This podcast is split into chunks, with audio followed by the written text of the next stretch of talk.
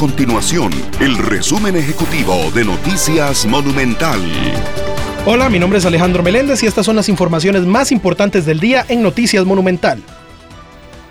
La Cruz Roja costarricense contabiliza 271 muertes violentas en los dos primeros meses del año. 75 de esos decesos se produjeron por incidentes en carretera, entre vuelcos, atropellos y colisiones. De acuerdo con los datos de la entidad socorrista, en enero ocurrieron 142 muertes, mientras que en febrero hubo 128 casos. El organismo de investigación judicial contabilizó más de 107 mil denuncias el año pasado, es decir, unas 295 todos los días. Esto representa un incremento del 20% con respecto a las que se recibieron en el 2021. De acuerdo con los datos que remitió la Unidad de Estadísticas de la Policía Judicial, hubo un incremento en asaltos, robo de vehículos, homicidios, entre otro tipo de denuncias.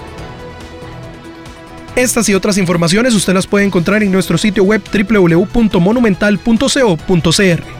Nuestro compromiso es mantener a Costa Rica informada. Esto fue el resumen ejecutivo de Noticias Monumental.